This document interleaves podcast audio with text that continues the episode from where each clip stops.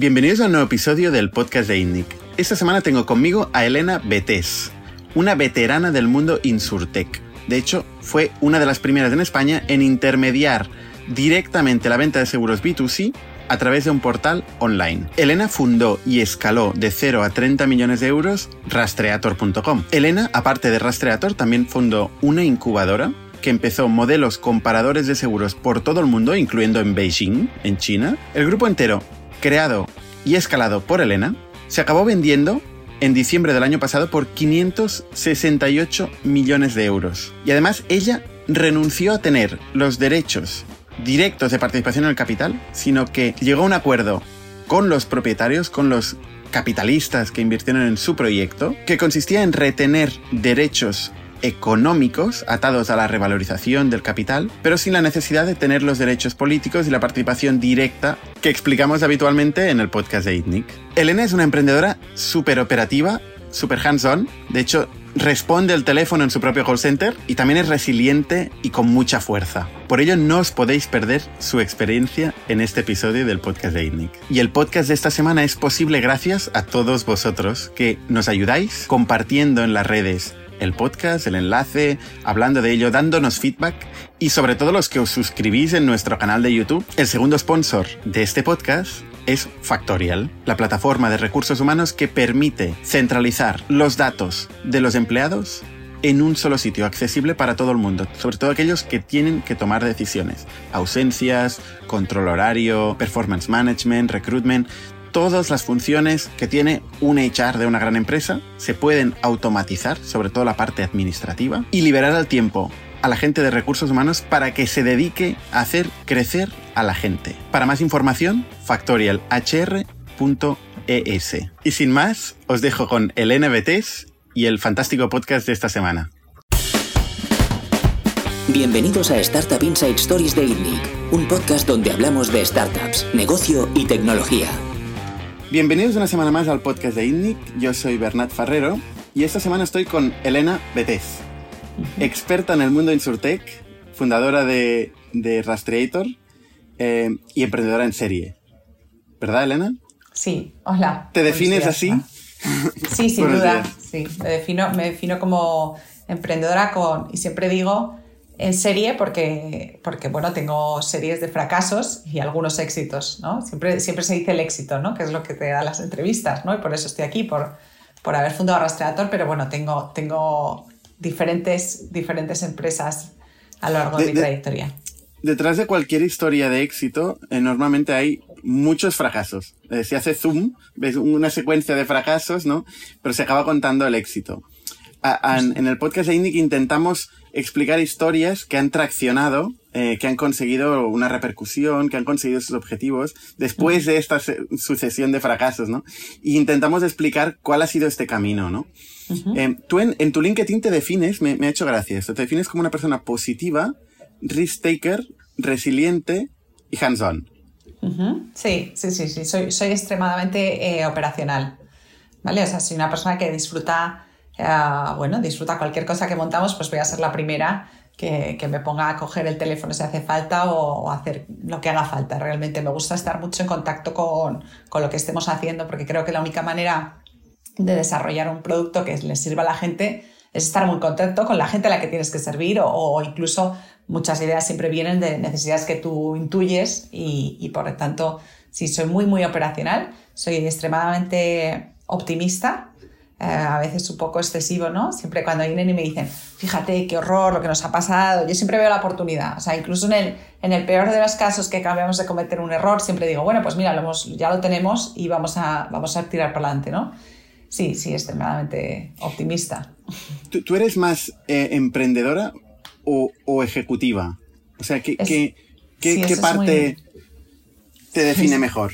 Yo creo que, que realmente he tenido una carrera de ejecutiva. Eh, porque realmente ahora cuando, cuando veas, empecé como emprendedora, pero es que siempre la manera en la que yo actúo dentro de un entorno corporate es, es emprendedor, de un área, o sea, como muy emprendedora. Entonces, como soy un corporate entrepreneur, ¿no? Que ahora está como muy de moda, pero digamos no con los, que ahora mucho, hay muchas incubadoras y un montón de cosas. Yo soy de la generación anterior, ¿no? en la que, eh, bueno, pues entré en un entorno que, que, tenía mucha inversión y si quieres ahora vamos en detalles, pero sí que he sido muy emprendedora en el sentido de que, he ido montando cosas dentro de un paraguas de inversores eh, corporate y, por lo tanto creo que es, tienes que ser las dos cosas. O sea, igual que cuando tú estás, eh, em, dirías que soy más emprendedora ejecutiva, las dos cosas, porque como ejecutiva he sido como he tenido que levantar el capital en un entorno corporate, ¿no? Entonces, bueno, yo diría que soy las dos cosas. Soy, soy versátil ah. y soy lo que haga falta cuando haga falta, ¿no?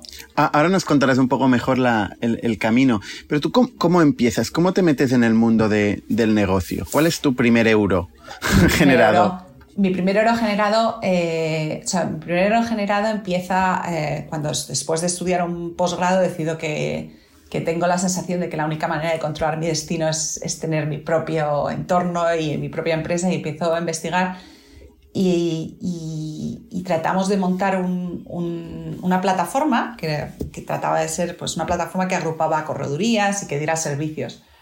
Eh, y en ese proceso también el objetivo era incorporarlos y ir comprando. Al final compramos eh, una plataforma pequeñita que se llama puntoseguro.com y ahí es cuando empiezo pues, a vender seguros. Se ha que la tecnología, pero tecnológicamente, tecnológicamente solo teníamos un front y luego detrás había un montón de procedimientos para hacer papel y un montón de, de, cosas que teníamos que hacer manualmente porque la tecnología todavía no estaba. Y eso es en el 2003, 2004. Pero previamente había sido, había sido consultora según tu LinkedIn que tengo aquí abierto. Sí, ¿eh? sí, sí, sí. previamente, previamente había sido, eh, había sido auditora, había sido consultora, había trabajado en un entorno eh, pues normal, de, empresa, de gran empresa. Pero o sea, tú estudias AD. Sí, estudio, el equivalente de. Sí, si quieres, si nos remontamos, sí, estudio AD porque siempre, bueno, yo siempre vi que a mí me gustaba un poco el, área de negocio y, siempre, bueno, siempre me ha gustado esto. Eh, después de AD, lo que hago es entro en una gran compañía, en Arthur Andersen, y, paso por Londres y hago, un, digamos que un periplo normal. Hago un posgrado en el IS y después del posgrado en el IS decido que que quiero controlar mi destino y que no quiero entrar en un gran corporate y que quiero empezar a aprender.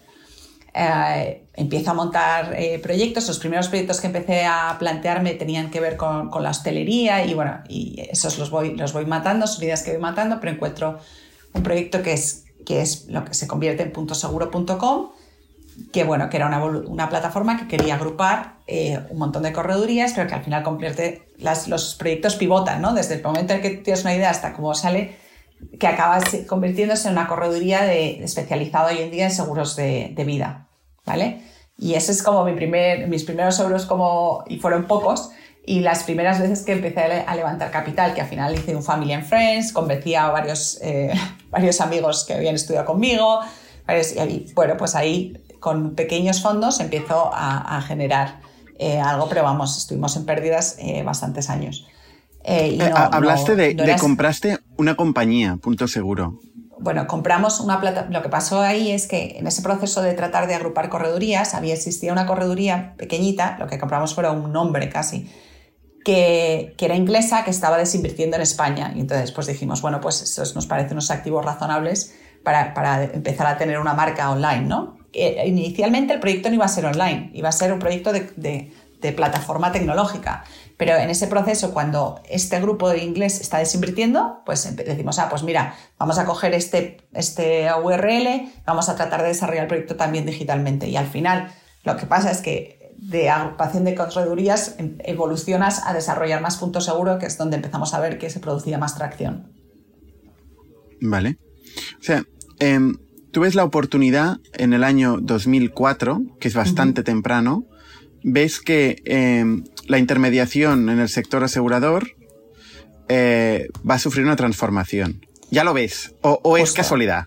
No, no, no, no. Se veía clarísimamente. Vamos a ver, nosotros la distribución de seguros en España estaba, está todavía, pero estaba muy atomizada y, es una distribución que no tenía una capacidad de inversión eh, tecnológica muy fuerte, que tenía unos procedimientos muy rudimentarios, o sea, entonces ahí había una oportunidad, ¿vale? Eh, una oportunidad clara, lo que pasa es que desde que ves una oportunidad hasta que consigues eh, que esa oportunidad se materializa y entonces empezamos a invertir ahí, en decir, en qué medida podemos, podemos digitalizar un montón de aspectos para que la gente se dedique a vender y no a procesar papel, ¿vale? Que es, que es lo que al final eh, hacían las corredorías, ir corriendo.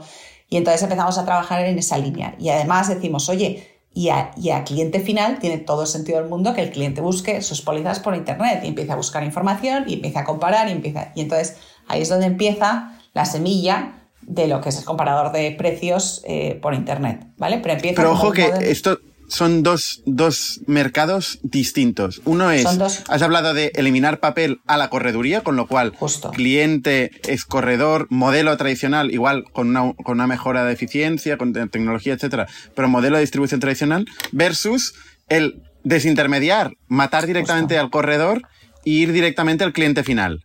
Justo. Son modelos, yo no diría, yo creo que el modelo si son modelos diferentes, eso no hay duda, pero al final se produce una evolución natural. Lo que pasa es que en ese momento, en el 2003-2004, el cliente todavía no estaba digitalizado. ¿Vale? O sea, tú lo que dices es, tú te pones una posición y dices, ¿qué es lo que va a pasar? Bueno, pues lo que va a pasar es que vamos a ir a un entorno en el que va a ser muchísimo más digital, que va a ser a producir una desintermediación y, una parte del seguimiento va a ir por aquí. ¿Qué es lo que pasa hoy en día? Lo que pasa hoy en día es que el modelo está muy intermediado de una manera que no está siendo eficiente. Entonces, esas eran las dos líneas de trabajo. Pero realmente donde, donde seguimos avanzando fue en el B2C, no en el B2B. ¿Vale? O sea, el B2B al final lo, abandonamos porque no conseguíamos tracción, porque todo el mundo decía que sí que quería mejorar, pero nadie estaba dispuesto a pagar eh, por ello. Y, entonces, pues seguimos avanzando en, la venta de seguros eh, eh, online. ¿Y, no teníais un problema de canibalización? Es decir, ¿no, ¿no os veían como un enemigo el B2B? Si teníais también la pata B2C. Bueno, pero es que era B2C, era inicial. Estamos hablando de los momentos iniciales, que era tan pequeño que no, no tenías. O sea, si hubiera hecho esto eh, años después, cuando empecé Rastreator, pues sí, estaba claro que la pata B2C iba a ser más importante. Pero es que en ese momento es que no, no se veía ni como un riesgo. Una cosa es que tú tengas una visión de lo que va a pasar y otra cosa es cuál es la realidad actual. Entonces, o sea, la, percepción y el miedo era muy reducido uh, en ese momento, ¿vale? O sea, que creo que hay que entender que estamos hablando de hace casi 20 años. Claro. O sea, es curioso porque para mí, a mí me, parece como una cosa súper rara imaginarme la figura de un corredor que vende seguros B2C a la gente particular. O sea, me, me, parece como muy, muy raro. Pero hace 20 años este era el modelo hegemónico clarísimamente y todavía hay una parte de mercado muy grande que, se, que se sigue gestionando a través de corredoría. ¿Qué parte del mercado a día de hoy eh, pues, está intermediario? Por, a nivel B2C, ¿eh? no, no, hablo de B2B, que entiendo que, tiene otra dinámica. El, 40% del mercado en España está a través de agentes y corredores. Agentes, personas físicas en una oficina o corredores, personas físicas. O sea que todavía hoy en día el mercado está realmente muy intermediado. O sea que si imagínate ahora, imagínate hace 20, eh, años, ¿vale? Con lo cual era, el mercado estaba totalmente intermediado y casi te trataban de loco cuando planteabas hacer una oferta digital o tratar de atraer cliente digital. ¿Vale? O sea, con lo cual, bueno. E, entonces, claro, tú empiezas a, crear un canal digital y, te encuentras también con un problema, que es la aseguradora no está preparada. E, es, es, un mundo que que yo he, tocado tangencialmente a través de Factorial, el primer modelo de negocio que teníamos en Factorial era la intermediación de seguros. Con lo cual, eh, nosotros, TX, con nuestras ideas eh, fantásticas de automatizar la gestión de seguros de salud, en nuestro caso particular, y integrarnos vía API con las aseguradoras, cuando nos encontramos con la que la API era una señora Sí, no, y que no había manera.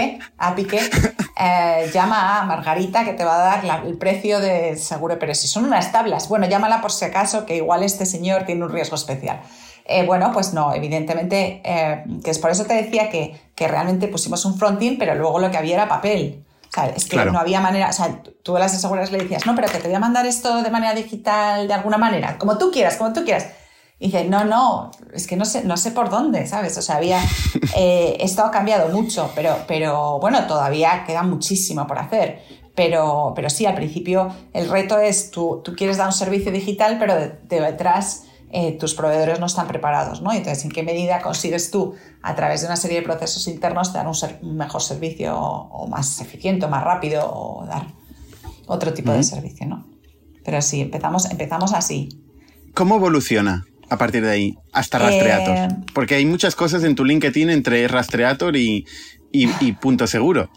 Bueno, sí, pero bueno, hay muchas porque siempre me meto muchos líos, pero eh, evoluciona cuando eh, necesitábamos escalar, o sea, Punto Seguro empieza a crecer, empieza a generar cartera porque su sistema no era, o sea, un sistema de agregador es un sistema que cobra una vez, un sistema de correduría es un, sistema que cobra por cartera, cobras menos el primer año.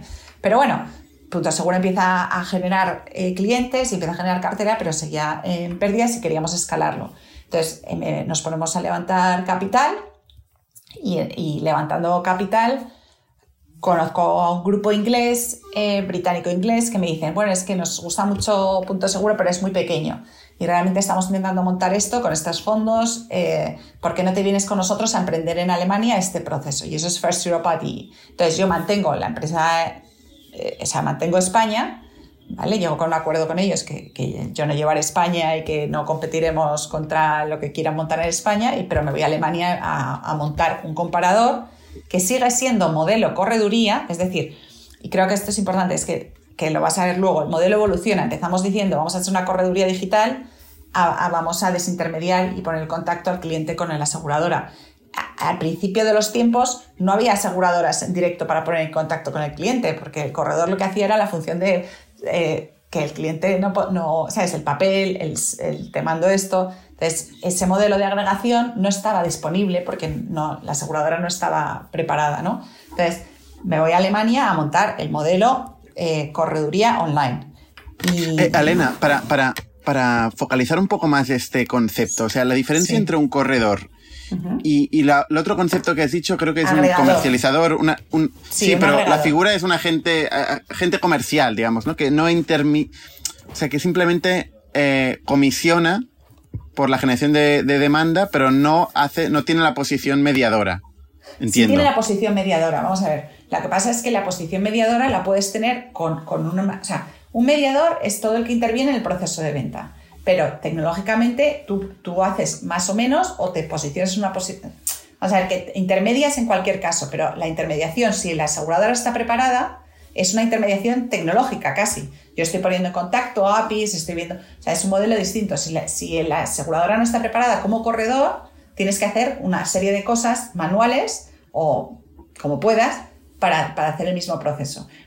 Pero, pero está regulado el sector asegurador. o sea, tú para vender un seguro tienes que estar certificado. Bueno, de hecho en España somos o sea, en España un rastreador es un corredor, en Francia es un corredor, en Inglaterra es un intermediario de seguro. O sea, esto es una entidad, esto es algo que está regulado. Ahora, desde el punto de vista operacional, esto es igual, esto es, somos un corredor y diferentes países puede ser una cosa u otra. Con lo cual, intermediario de seguro regulado por la entidad que tengas arriba es lo mismo. La diferencia está que desde el punto de vista operacional tu interacción con el cliente va a ser distinta, porque en algunos aspectos, cuando un mercado está más desarrollado y, las compañías están desarrolladas tecnológicamente, esta interacción es, pura tecnología. Entonces, eh, para que esto se pueda producir, las aseguradoras y los proveedores tienen que estar preparados. En el 2002, claramente, 2002, 2003, 2004, todo esto hasta el 2006 no estaban preparados y lo que se producía es que tú tienes una página web, pero debajo eh, corre, vete y dile, corre, vete y dile de una manera muy manual. ¿vale? Hay, en el 2006, cuando yo me fui a Alemania, eh, empezamos a montar algunas compañías de una manera mucho más desde el punto de vista tecnológico integrados, ¿vale? Pero parte estaban sin integrar y en el 2008, cuando, bueno, en esa compañía en, Alemania quebramos, ¿vale? En un momento dado estábamos en una ronda de financiación, no llegamos a un acuerdo, se, se nos cae y, que, y quebramos, pues después de esa quiebra es cuando a, mí me contratan y me dicen, oye, ¿emprenderías en España eh, una, una correduría online? Y digo, pues vamos a ver. Y entonces me fui a España y ya monté Rastrator. ¿Vale? O sea, o sea, esto es una, historia un poco extraña. O sea, tú tienes un negocio, punto seguro, que habías empezado solo o con socios. con socios, pero vamos, fundamentalmente era yo la que estaba en el Tú eres la mayoritaria. Sí, era yo la que estaba el día a día de, de desarrollo constante, vamos. Entonces vas a levantar pasta y te dicen, eh, no te damos pasta, pero vente aquí a trabajar en Alemania que tenemos una cosa similar. Claro, te damos equity. O sea, no te damos pasta porque creo que no vas a poder escalar en este mercado. No te damos dinero. y te convencen, claramente te convencen. no, y yo estaba, llevaba dos años y ya había, o sea, yo, veía que el modelo no era escalable. O sea, no es, que era temprano, era temprano. Era temprano, el modelo no escalaba y yo estaba harta de vender seguros hasta a mi vecino. O sea, ya llega un punto y dices, esto no escala, yo ya lo he intentado todo eh, y, te viene alguien y te dice, mira, este modelo no es escalable, el mercado no está preparado, pero vente con nosotros, te, damos, te, dan equity ya, pero ya eres mucho más pequeño y vente como emprendedor al otro lado y me voy con En otro mercado que no conoces. En otro ¿Tú mercado hablabas, alemán? No hablaba alemán? no hablaba alemán, pero hay que entender que los inversores eran bastante locuelos eh, porque también yo lo pienso y digo, qué locura, ¿no? Eh, pero eran, eran inversores británico-indios, también eh, que, habían, que acababan de hacer una salida muy fuerte de e-bookers. Y entonces ellos decían, mira, yo he ganado muchísimo dinero con e-bookers, que es una empresa que tenía mucho volumen y que no hacía beneficio. Y el único sitio en el que yo hacía beneficio eran seguros. Pues voy a montar un comparador de seguros online a nivel europeo, porque tiene todo el sentido del mundo, porque voy a conseguir volumen y beneficio. Y entonces ese era, ese era el concepto por el que ellos querían invertir a nivel europeo. Pero quebró porque probablemente el 2006 y 2008 todavía era temprano, incluso en Alemania. Bueno, era, ya no era tan temprano. Yo creo que ahí, fíjate, ahí tuvimos mucha atracción a nivel de demanda. O sea, ahí fuimos capaces de generar mucha demanda, eh, pero todavía, o sea, hay un momento en el 2008 que, se empieza a cuestionar más, o sea, el, planteamiento de crear volumen y no importan las pérdidas. Estos son ciclos, ¿vale? O sea, ahora mismo estamos pagando mucho por cosas que no dan dinero y que generan mucho volumen. Bueno, pues estamos en un ciclo eh, primero alcista y en ese momento, 2008-2009, la gente empieza a decir, oye, ¿esto realmente cuándo va a dar beneficio? Porque ya he visto el hockey stick en, growth, pero ¿esto cuándo va a dar beneficio? Y evidentemente no íbamos a dar beneficio a corto plazo, mm, vamos, que no lo íbamos a dar. Entonces, bueno, pues al final en una de esas eh, rondas pues no, salió y la familia, que era el principal inversor, decide dejarlo caer y, caemos. porque entrando un poco en, la estructura de márgenes de, este tipo de modelos, entiendo que un, modelo de intermediación eh, puede generar en el sector seguros, puede generar un margen del, de alrededor del 10%. sí. no, no mucho mayor de esto, ¿no? ¿Entiendo? Es un modelo de margen del 10%, pero con cartera. Ese es un modelo de intermediación. Con cartera, es decir, que, es a largo plazo. Con lo cual eh, tienes 10% todos los años, 10, 10, 10, 10, 10. Eso es un modelo tradicional. En un, modelo de eh, agregación se suele cobrar algo más eh, el primer año, pero claro, sale más eficiente la compañía a medio o largo plazo, vamos. Claro, o sea, tú tienes un activo que es la cartera que vas generando, ¿no? Y que de cara a posibles ventas de la compañía y tal, pues bueno, eh, esto se valora, ¿no? Tener una cartera de N volumen de clientes. Eh, pero luego está otro margen que es muy importante, sobre todo el modelo de distribución, que es el margen de contribución, el, coste básicamente de, las ventas de captar clientes. Sí. Em, entiendo que, esto depende, como tú has dicho, va a, épocas eh, y, va variando en función del panorama competitivo y de, cada uno de los mercados, pero entiendo que, es bastante agresivo. Tú dices que ibais a pérdidas. A pérdidas significa que eh, el primer año, el margen del primer año lo sacrificabais en la propia captación, o los dos primeros, años, o los tres primeros años. Vamos a ver. O los cuatro. Muchos años. Eh, vamos a ver, estos son modelos, eh, yo creo que esto es interesante, pero vamos a ver.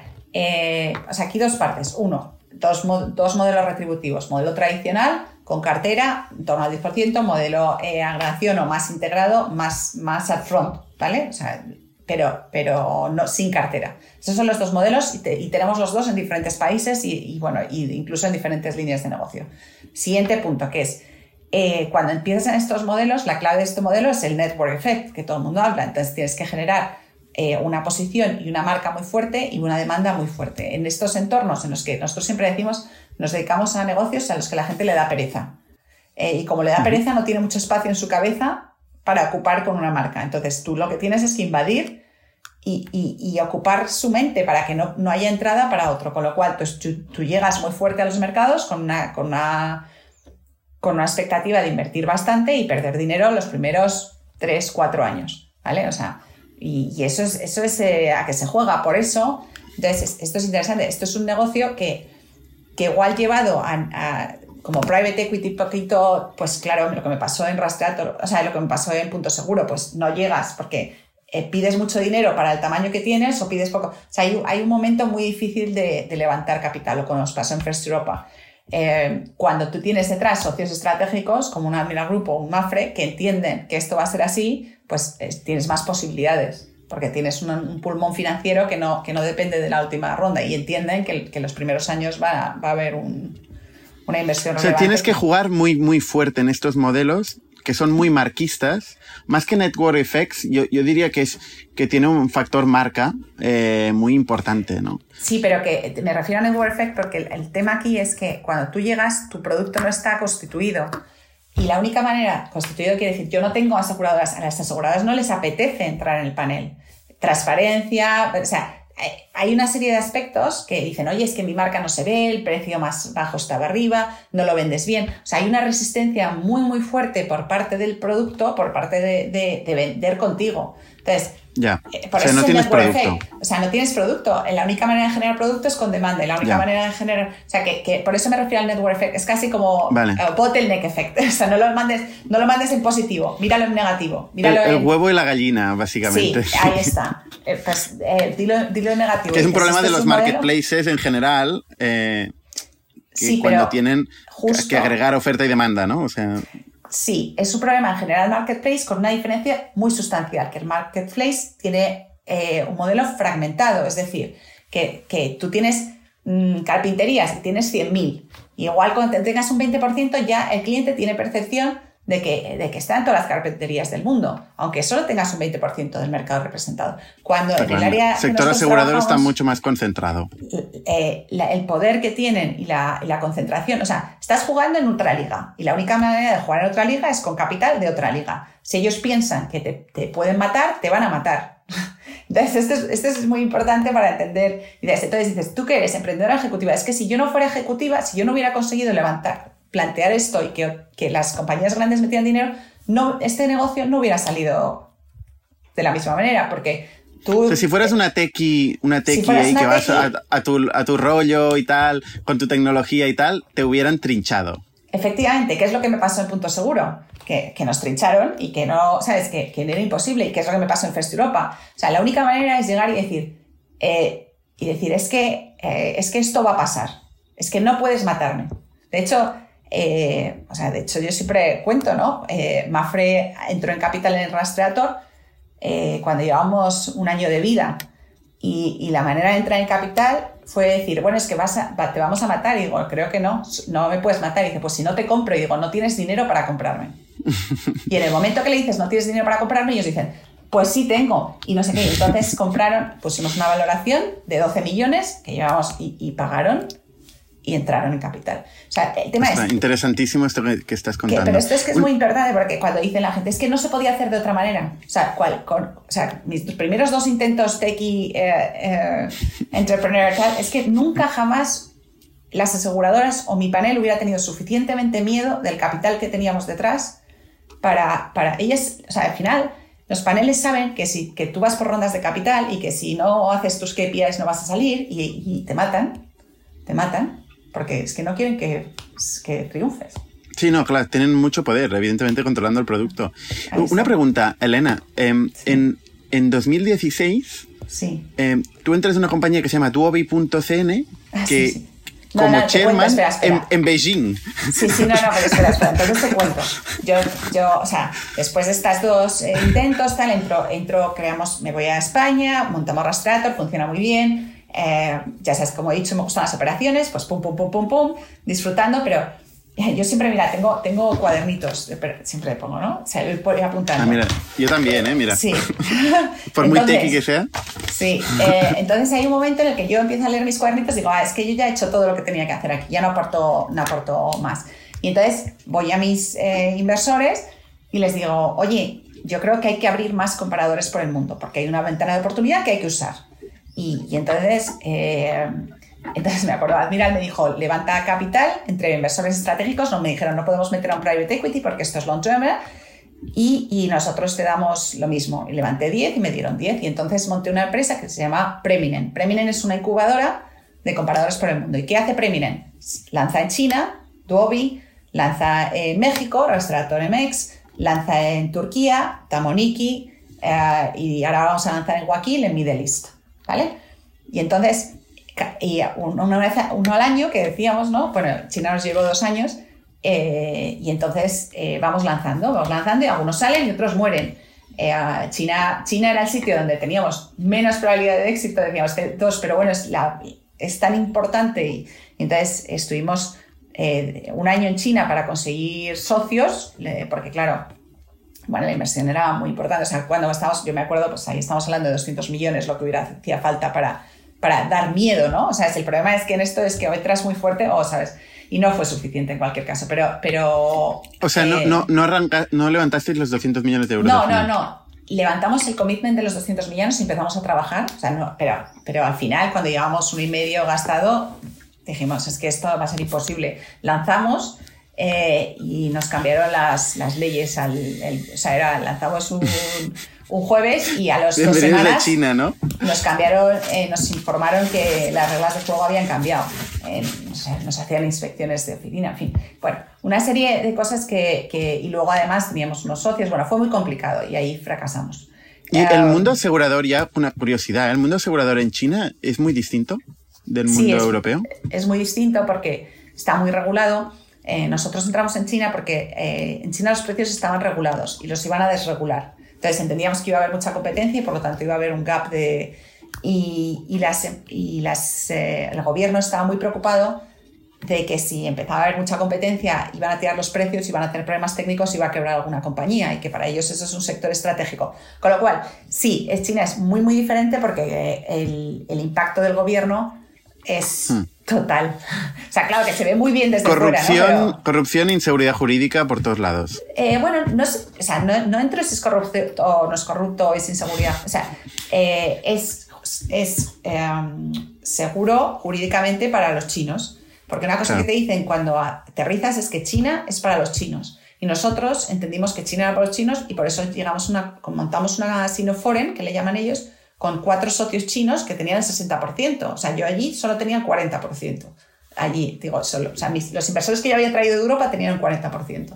Hmm. Pero aún así, eh, no dejas de ser eh, sinoforen en un, en un entorno que es estratégico para el país y, y bueno, pues es muy difícil. Pero vamos, que no he llegado a decir uh, si hay corrupción o no hay corrupción, o si hay seguridad jurídica o no. Es que realmente eh, las reglas tardamos un año en conseguir una aprobación para lanzar cambiaron la normativa, cambian la normativa con una hoja eh, un viernes por la tarde y esperan que el lunes esté cambiado o fuera. En fin, sí, la verdad es que es, es un entorno distinto. Pero, pero yo siempre digo, uh, se aprende más de los fracasos que de los éxitos y lo que, lo que aprendimos en China y cómo ves el mundo después es...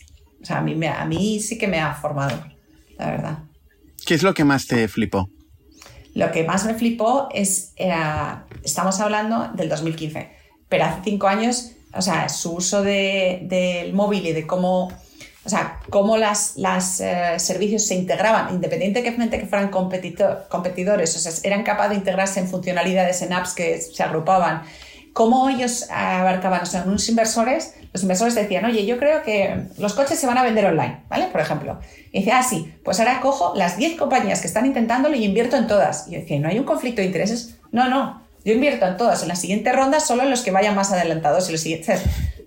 Y, yo, y claro, esa mentalidad eh, es totalmente. Porque todo el mundo habla de, China, que pues si data protection, la data protection, que si es más libre. Bueno, yo creo que ahí sí, evidentemente los datos y cómo tratan los datos, pues tienes un, tiene potencial en el sentido de que igual hay menos restricciones, pero, pero para mí eso no fue, no fue lo que me abrió los ojos, lo que me abrió los ojos era realmente esa manera de, de atacar eh, al cliente con, con, una percepción de que dale funcionalidad y agrúpala y, y bueno, es que hace cinco años es que todo se hacía online, o sea, todo, todo, o sea, todo, todo se hacía, o sea, o sea, online, online no, o sea, digo mobile. Um, mm. Así que bueno, eso es lo que más me llamó la atención, la verdad. ¿Tú te trasladaste en Beijing? No, estuve yendo durante dos años, todos los, meses, estaba ahí una semana, pero teníamos un director general. O sea, yo en el momento que, que empezamos a abrir Preminen, yo no era ya la, la directora de las unidades, buscábamos gente local que fueran directores generales. Nosotros creemos que la gente que tiene conocimiento del país tiene muchas más probabilidades de tener éxito que los, extranjeros. Oye, el concepto este de Premium es, es, interesante. O sea, tú crees una incubadora vertical, eh, especialista en el, en, el ámbito de comparadores, eh, y se dedica a abrir comparadores por el mundo. O sea, una especie de Rocket Internet verticalizado en el, en el sector seguros y comparadores y, y para todo el mundo. Y eso lo montas tú. Sí, sí. Tú eres la fundadora y la CEO. Sí, sí, sí, sí. la fundadora y la CEO. Y, y, y tienes una participación significativa no. en el capital. No. ¿no? Dices que eres emprendedora ejecutiva. Yo te puedo asegurar que lo he montado yo, que he conseguido que lo he montado yo, pero no tengo participación en capital. O sea, emprendedora ¿Por qué no? Ah, porque tienes unos sistemas de incentivos, o sea, tú estás, que, o sea, es decir, o sea, yo siempre he estado incentivada a creación de valor, ¿vale? Pero el capital no, no es tuyo, el capital siempre es de los grandes, porque necesitas mucho capital y entonces desde el principio... ¿Pero ni una participación minoritaria? No, no tienes nada. Tienes, tienes un bonus muy fuerte si creas valor. Muy fuerte, ¿eh? Tanto como si tuvieras un 10% del capital. ¿Vale? O sea, aquí el tema es cómo se estructura esto. Se estructura totalmente distinto. Se estructura distinto. Tú tienes, eh, tú tienes una estructura en la que tú estás motivado, igual que un emprendedor normal, a crear valor y te llevas un ¿Pero qué valor? O sea, porque, porque el valor, que hay muchos valores. Hay el valor del accionista, hay el valor, del, cliente, hay el valor. No, no, no. Valor, valor del accionista. valor del accionista. De, o sea, creación de valor exactamente igual o alineado con el accionista. O sea, precio de venta o precio de valor. O sea, eso es como si tuvieras capital. O sea, es decir, no tienes. Ah, vale, vale. No es equity, pero es, near equity, vamos, es, viene a ser lo mismo. viene a ser lo mismo, pero es distinto. O sea, viene a ser Porque lo mismo, no, hay, no hay poder político. Efectivamente. Bueno, sí lo hay, efectos prácticos, siendo la CEO de la compañía. prácticos lo haces tú todo. O sea, lo, mejor de esto es que, efectos prácticos, tú tienes el 100% del poder, porque yo soy el chair. O sea, es que es un poco distinto. Es que dices, ¿qué rol juegas? Es que yo, yo soy la chairman de Preminen. O sea, yo soy, yo soy la persona que está respondiendo ante los inversores de lo que se está produciendo. En términos políticos, tienes el 100% casi del poder. Y en términos económicos, tienes un sistema que refleja los, el valor que vayan a crear ellos. ¿Vale? Curioso, curioso. Entiendo que en este mundo es una fórmula que, que, puede funcionar, ¿no? Porque bueno, claramente... es que realmente ten en cuenta que no es que dices, no sé, no sé qué fórmula existía en otros lados. Al final no deja de ser una fórmula que yo he ido creando. Eh, o sea, yo era una emprendedora y entré en un entorno que es Admiral, que lo habían creado dos emprendedores. O sea, la, la empresa que me estaba contratando a mí habían sido emprendedores y habían hecho listed, habían hecho un IPO de una empresa. Pero entonces, es, digamos que es un entorno muy curioso, muy peculiar, eh, en el que lo que hemos ido sido eh, ir evolucionando una manera de, trabajar y de crear empresas. Ellos estaban, eh, les daba mucho miedo, porque lo habían vivido y porque casi les hunde, que que si daban equity, en algún momento se iba a producir un una completamente disalignment de valores, ¿vale? O sea, que si yo te doy a ti un... Te voy a dar lo mismo. En términos económicos, si se produce una venta, tú te vas a llevar lo mismo que te hubieras llevado, pero nos evitamos un montón de discusiones de cuánto te tienes que diluir. Lo bueno de esto es que no te diluyes, o sea, por decirlo de alguna manera. O sea, yo tenía un derecho en Rastreator, cuando entró Mafre no me diluí, no diluí mi derecho. Mafre firmó que yo tenía ese derecho, ¿entiendes? O sea, tiene pros y tiene contras. Eh, y, bueno, la verdad es que yo estoy Depende cómo esté articulado el derecho económico, porque pueden haber derechos económicos que sí diluyen. Sí, sí, sí, totalmente, efectivamente. Pero vamos, que, eh. que, que, sí, que son, es una manera distinta. Eh, sí, es una manera distinta. Y, y Rastreator es el mismo caso, ¿eh? Sí, sí, Rastreator es el mismo caso. ¿Y cómo crece en, estos 13 años, desde el 2008 hasta hoy? ¿Cómo evoluciona a nivel...? Pero espera, que creo que es interesante, porque como este tema... eh, Rastreator es el mismo caso. Nosotros en diciembre hemos vendido, ¿vale? En diciembre hemos vendido todo lo que yo había creado casi, o sea, todo, todo, todo, eh, lo hemos vendido por 568 millones, ¿vale? Que me parece brutal. Es brutal, es brutal. Pero por eso te digo que nunca jamás hubiéramos llegado a valer esto si yo hubiera dicho, venga, que soy la emprendedora y tengo un 5 y tengo... Sé que jamás. O sea, hay, veces hay que entender que cuando juegas en otras ligas hay que adaptarse. Dices, oye, si tuvieras, si hubieras sido emprendedor y hubieras tal, ¿cuánto capital? Mira, yo no lo sé. Yo no sé cómo hubiera llevado más. Pero es que no hubiera llegado.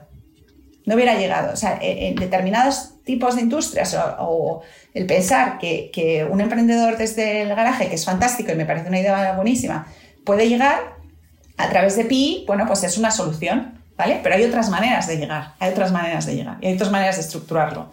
Y bueno, ya a nosotros nos ha funcionado. Hay muchos caminos para hacer las cosas. Lo que está claro es que cuando tocas eh, sectores donde hay tanto poder, porque como tú decías, el producto está en pocas manos, el sector asegurador tiene unas barreras de entrada muy grandes, tú no puedes crear una aseguradora mañana, necesitas un poder financiero brutal, una, serie de regulación, una, una, serie de barreras que hacen que, que este poder esté concentrado. Entonces, si tú quieres tener eh, un crecimiento rápido, sobre todo si quieres que sea rápido en este sector, entiendo que has encontrado este camino y te ha funcionado, ¿no? Claro, después de probar diversos. O sea, si al final es como, bueno, el camino, has encontrado este camino o este camino te ha encontrado a ti, porque al final, o sea, yo empecé esto, o sea, este camino me, vino dado porque los, los eh, fundadores de Admiral dijeron, oye, esta tía es emprendedora, quiere tirar para aquí, nosotros no queremos montar una estructura que se pueda generar un momento y bueno, y empezamos a trabajar juntos y luego me han, me han ido dando alas y dando financiación y yo, vamos, eh, no lo cambio por nada. O sea, yo creo que ha sido un periodo fantástico. Hemos estado 10, 11 años de desarrollo. ¿Y cómo, ha crecido Rastreator eh, en, estos, en este periodo de 13 años? Porque realmente el mercado ha ido cambiando mucho, ¿no? Yo entiendo que ahora la venta directa online eh, de seguros en B2C es una parte importante, sobre todo en algunas categorías como, yo que sé, coches o casas, o, ¿no? No, yo creo que eh, desde luego, o sea, Rastreator ahora mismo estimamos que, que tiene en torno a un 10-12% de, del mercado, ¿vale? Con lo cual dices que yo creo que ya estamos... En España. sí, de, mercado intermediado en España, ¿vale? Con lo cual, bueno, pues yo creo que ya... Eh, y, y, seguimos creciendo y vamos a seguir creciendo. O sea, al final es, es un tema, es son mercados que son, estructuralmente se van desarrollando poquito a poco, pero que, que al final tú coges una posición muy dominante y, y, vas avanzando y bueno, pues se ha desarrollado como, como, una startup normal, ¿no? Seguro que tú lo habrás visto, tienes, tienes momentos que es muy pequeñito, luego se produce, y luego hay, eh, se produce una subida muy fuerte, ¿no? Un exponencial, y hay un momento en el que te quedas como un poquito que llegas a un techo, ¿no? Nosotros llegamos a un techo en torno a 2012, 2013 y fue ahí cuando empezamos a diversificar. ¿Qué facturación eh, podía estar el techo? Eh, cuando ahí estamos en 20 millones o así, y ahora estamos en 30, ¿sabes? O sea, ha habido, un momento entonces, que, bueno, que te, toca diversificar, que te toca seguir avanzando. Eh, porque cada, o sea, no todo tiene la profundidad. O sea, en Inglaterra pues es enorme y no hay profundidad y seguimos creciendo. Pero, pero bueno, en España estructuralmente la gente no cambia seguros como con la, con la frecuencia que cambia en otros países. Entonces, al final tienes límites de comportamiento a los mercados. Eh, entiendo que el, concepto de, comparador a veces puede tener conflictos entre producto, ¿no? Porque tú dices, bueno, estoy comparando productos, eh, le estoy dando el poder de elección al consumidor, pero no tiene por qué machear mi estructura de márgenes o mi estructura de comisiones con los distintos productos, eh, con los precios o los intereses propios del consumidor. Entonces, puede ser que eventualmente tengáis conflicto de mostrarle un producto u otro en base a vuestros márgenes y no en base a la comparativa del, del objetiva del, consumidor? ¿Esto no os ha pasado? No, no nos ha pasado y no nos va a pasar nunca. ¿Por qué? Porque, uno, nuestros eh, proveedores pagan lo mismo. Tenemos contratos estándar, es decir, no, tú no me eh, pagas más o menos, ¿sabes? Puede haber pequeñas diferencias por un producto, pero son, o sea, realmente no existe un cambio sustancial. Pero independientemente de eso, nosotros siempre ordenamos por criterios objetivos. O sea, primero ordenas por precio y segundo, cualquier sistema que pongas de estrellas, de, recomendaciones, todo es algoritmos matemáticos. O sea, nosotros no decimos, igual un, mira, esa es una diferencia con una correduría tradicional eh, o un corredor físico, es subjetivo y el, señor un corredor te va a decir, mira, yo prefiero este porque mi experiencia se ha tratado mejor los siniestros. Nosotros no entramos en nada que sea subjetivo. O sea, nosotros realmente ponemos la, información con plena transparencia y a partir de ahí el cliente puede filtrarlo, pero todo lo que estamos poniendo está en base matemática. No, no, no hacemos una recomendación eh, subjetiva, ¿vale? Y, Con lo vosotros cual, somos muy cuidadosos. Ten en cuenta una cosa, una capa más, que ahora mismo ya no. Ya antes, pero es que antes hemos sido propiedades de aseguradoras. ¿Cómo crees que yo voy a convencer a otra aseguradora a entrar a un panel si cree que voy a beneficiar a la mía? Eso es lo que te iba a preguntar. Al, inversor. O sea, pues lo que, lo que te obliga este modelo es demostrar una independencia total. O sea, la gestión, la gestión de Rastreator ha sido 200% igual, incluso mucho más independiente que lo que hubiera sido en un entorno normal, porque, porque al final, y nosotros siempre lo decíamos muy, muy, divertido, pero en cualquier caso, nuestros dos inversores en España eran Mafre y Admiral, que tenían intereses contrapuestos, ¿no? Porque uno es eh, directo, pequeñita, dinámica, y la otra es el líder del mercado tradicional, con lo cual, en este caso, pues es que no, o sea, si hubiera beneficiado a uno, hubiera perjudicado al otro. Pero vamos, que en ningún caso, y, que, y esa es la clave del éxito, nuestra clave del éxito es exactamente esa. El que no... recuerdo que el podcast que tuve con Lupina de Fintonic tenía... Em, eh, era parecido un poco los, los concerns que le, le planteaba, ¿no? Y, y, y, también me decía lo mismo. Eh, no, tenemos el mismo precio y somos muy objetivos y muy transparentes con, la, con el criterio, porque si no el modelo se cae. Claro. Eh, claro, y más se cae el momento en que tú tienes seguros propios. Porque yo creo Bueno, que vosotros en, cierto no- momento nos- tuvisteis seguros, ¿no? No, no, no, no, no. Nosotros. o sea, ¿Balumba te- tenía algo que ver con vosotros? Bueno, pues es de admirar, pero es como decir Mafre, o sea, es decir, yo en, yo en mi panel puedo poner, igual que Lupina pone a ING, o sea, yo en mi panel puedo poner gente que ha invertido en mí, pero no, que nunca, pero no tengo un seguro rastreador, o sea, yo no desarrollo un seguro propio, eh, no, no se nos ha ocurrido hasta ahora, vamos, y además que siendo, que no, que no vamos por ahí, o sea, al final... Hombre, para, el, para el margen sería, estaría bien. Teniendo el control del nuestro canal. negocio, es que- ya, pero, pero es que nuestro, nuestro negocio verdaderamente es simplicidad en tu vida y transparencia. En el momento que tú empiezas a poner producto propio y, y empiezas a decir, ah, pues lo voy a llevar a mi producto para hacer más margen, te has cargado tu modelo. Te has cargado el ¿vale? modelo. Entonces, Pero es que una que tentación. Es una tentación. Es- bueno, es una tentación, pero más teórica que práctica, porque en el momento que la pongas en, en práctica se te acaba. Está claro, está claro. Y, y el, eh, si para ti no ha sido un problema que Mafre estuviera en el capital, para Mafre no ha sido un problema eh, estar en el capital de Rastreator, porque me imagino todos sus corredores eh, tradicionales que le preguntan, oiga, ¿usted por qué invierte aquí? Que nos Ya. están comiendo el pastel. Ya, bueno, eh, la primera es, a nosotros ha sido un problema, hombre, al principio sí, cuando tenías que explicar qué vas a tratar y, y, y había un poco de escepticismo, pero en cuanto la gente trabajaba, el problema se, se diluía. Eh, y es verdad que su distribución, Mafre tiene distribución propia. Y es verdad que al principio dijeron, ¿por qué? Porque están invirtiendo aquí. Pero lo cierto es que a lo largo de los años lo que hemos demostrado es que transferíamos muchísimo negocio a- a sus oficinas. Sea, pero muchísimo. O sea, nosotros lo llamamos la red en la red. O sea, la gente eh, nos usa, pero luego, luego cierra donde quiere. Y si la compañía tiene oficinas, va a cerrar en la oficina. Entonces tú tienes gente que entra, compara y luego se va a cerrar. Y de hecho nosotros muchas veces ayudamos a decir, oye, no, tu oficina más cercana es esta. ¿Vale? Entonces, eh, el conflicto de canales es más una cuestión política que real. Porque el cliente no entiende de canales. El cliente fluye, el cliente fluye. Y lo que tú tienes que entender es acompañar al cliente en esa manera de fluir. No ponerle cortapisas, porque con el momento que le pongas cortapisas va a fluir por otro lado y no va a ser tuyo.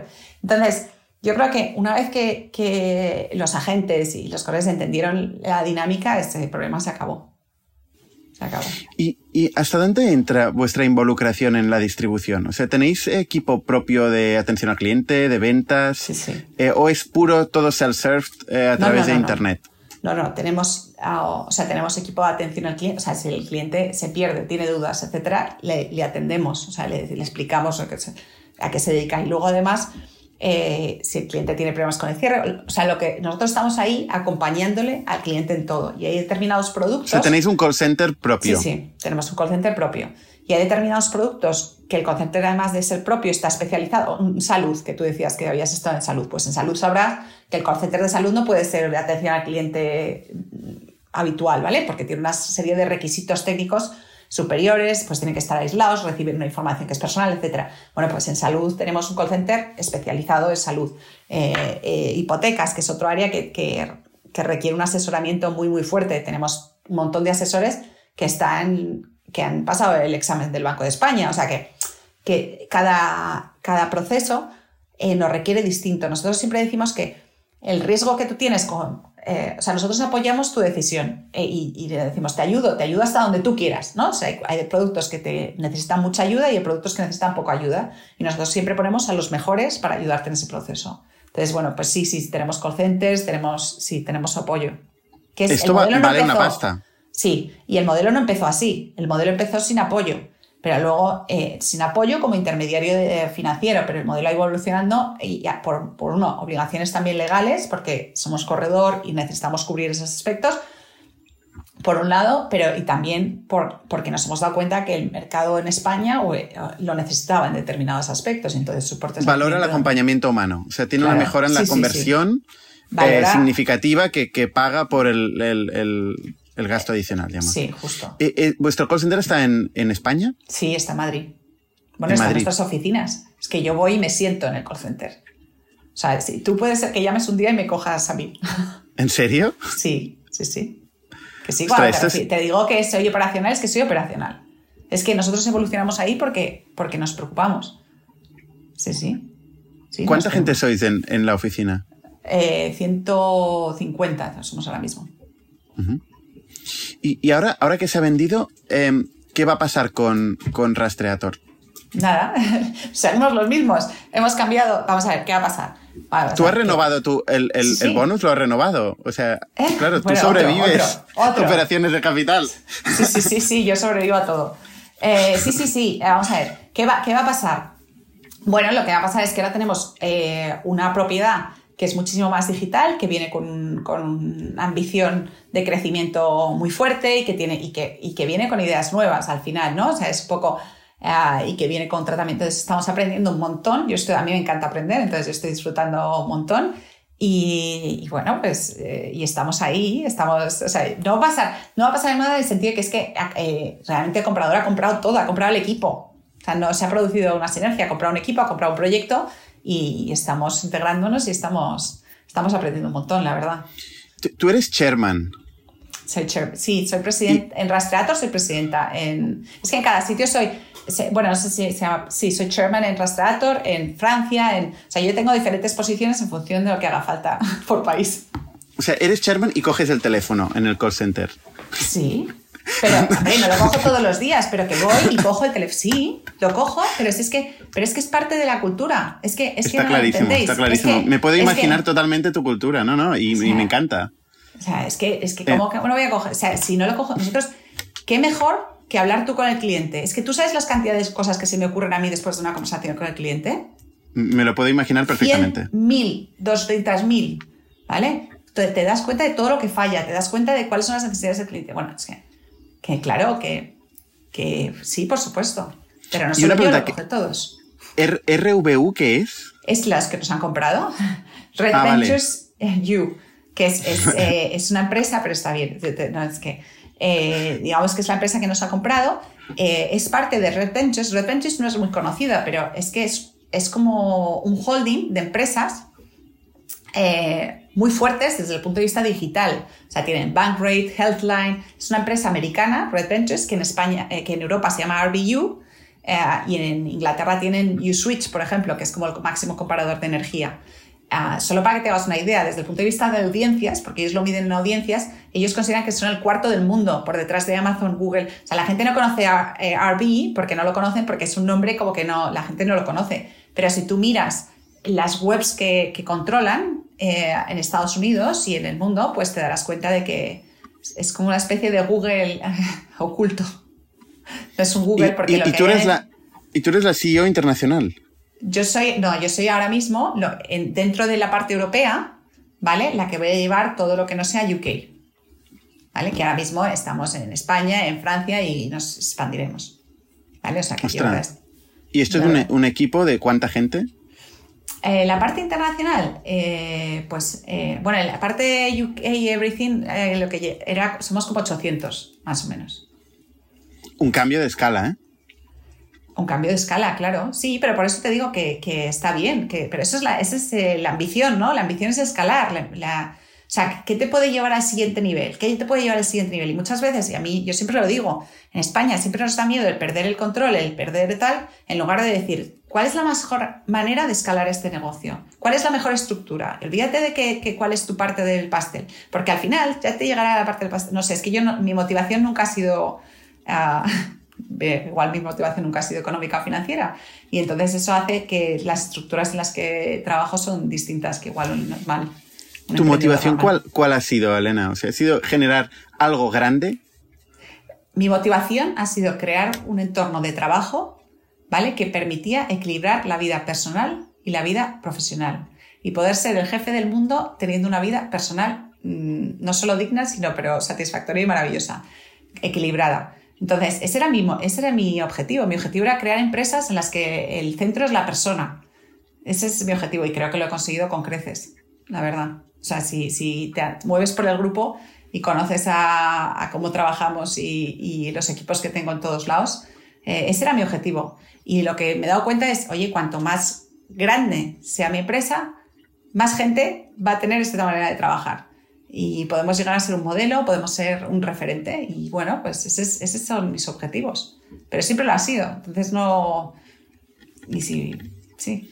Y, y tus tu siguientes cinco años, o sea, tu siguiente etapa, eh, ¿la ves como, como cambiar, transformar esta compañía tan grande desde un rol de liderazgo?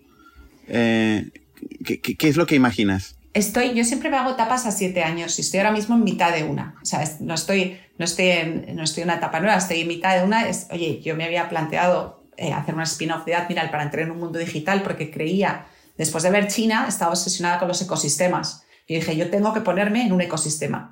¿Sabes? O sea, yo cuando yo vine de China dije, mira, yo no sé qué va a pasar con el mundo, pero eh, para, para, para escalar, eh, tener una propiedad y tener que entiende un ecosistema y que te pone en otra liga, es como siempre hablamos de ligas, ¿no? La primera liga, la segunda, pues era muy importante. Y yo vine con esa, con esa mentalidad. Entonces yo tenía un proyecto que empezó, pues eso, 2015-2016, pues suma siete, siete, años, ¿sabes? O sea, y que empezamos un poco y entonces estoy en mitad, estoy en mitad de un proceso realmente, no estoy al final de ciclo.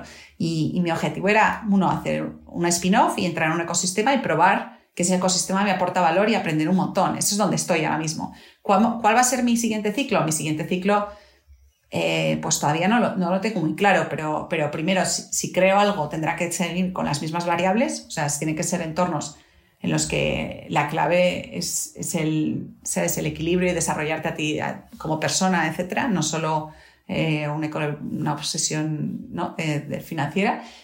Ese será un principio, pero, pero no lo sé. La verdad es que no lo tengo claro. Igual hago una fundación o hago otra cosa. Es que no, no lo tengo claro hacia dónde voy. Y última pregunta, eh, Elena. ¿Cómo es tu día?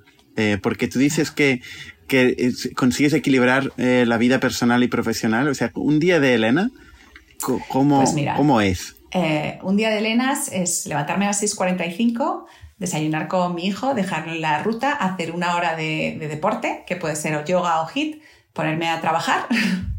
normalmente voy a la oficina o normalmente viajo. Lo cierto es que normalmente viajo, con el COVID no, pero, pero suelo estar dos o tres días eh, fuera en algún país.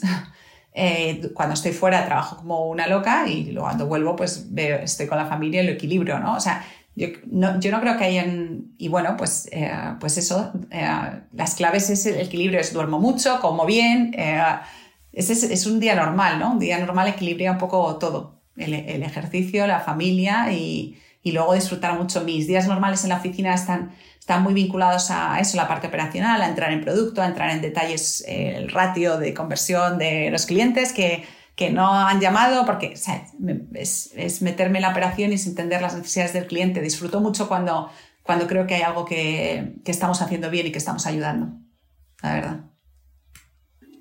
Súper interesante, ¿eh? Tu historia. No, no te quiero robar más tiempo, eh, porque sé que tienes una agenda operacional bastante completa.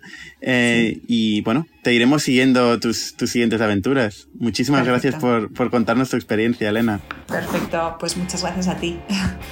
Somos un ecosistema de startups tech de Barcelona, creadores de Camalún, Kipu y Factorial, entre otras. Ofrecemos más de 5.000 metros cuadrados de coworking a startups y organizamos eventos diarios para discutir negocio y tecnología hasta la saciedad. Desde ITNIC Fund invertimos en equipos con capacidad de construir grandes productos y negocios. ¡Te esperamos!